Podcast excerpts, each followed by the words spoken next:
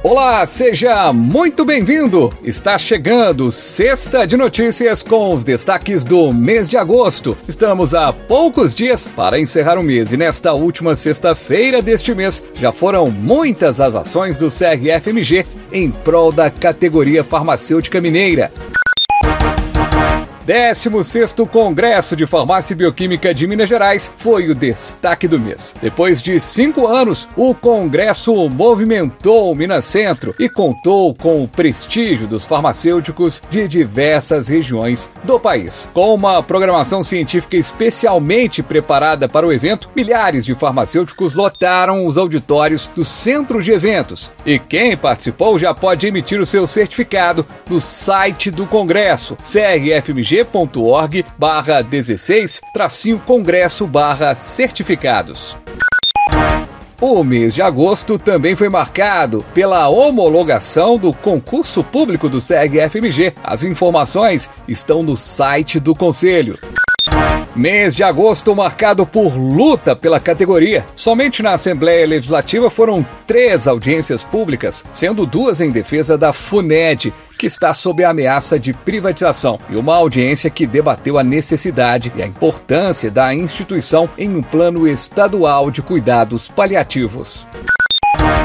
E estão abertas as inscrições no portal Farma para o primeiro módulo presencial do curso Cuidado Integrativo. Esse primeiro módulo, que acontece nos dias 15 e 16 de setembro e que será realizado na sede do CRFMG, o tema é O Farmacêutico na Pix. Garanta sua vaga no portal Farma.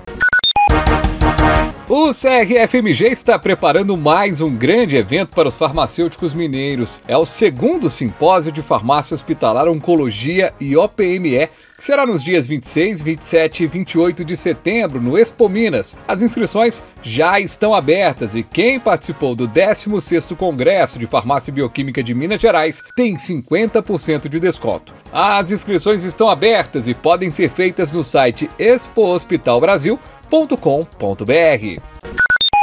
E para fechar o nosso programa com o um resumo do mês de agosto, convido a presidente do SEG FMG, Júnia Célia de Medeiros, para fazer um balanço deste mês, que foi bastante especial para farmacêuticos e farmacêuticas de Minas Gerais.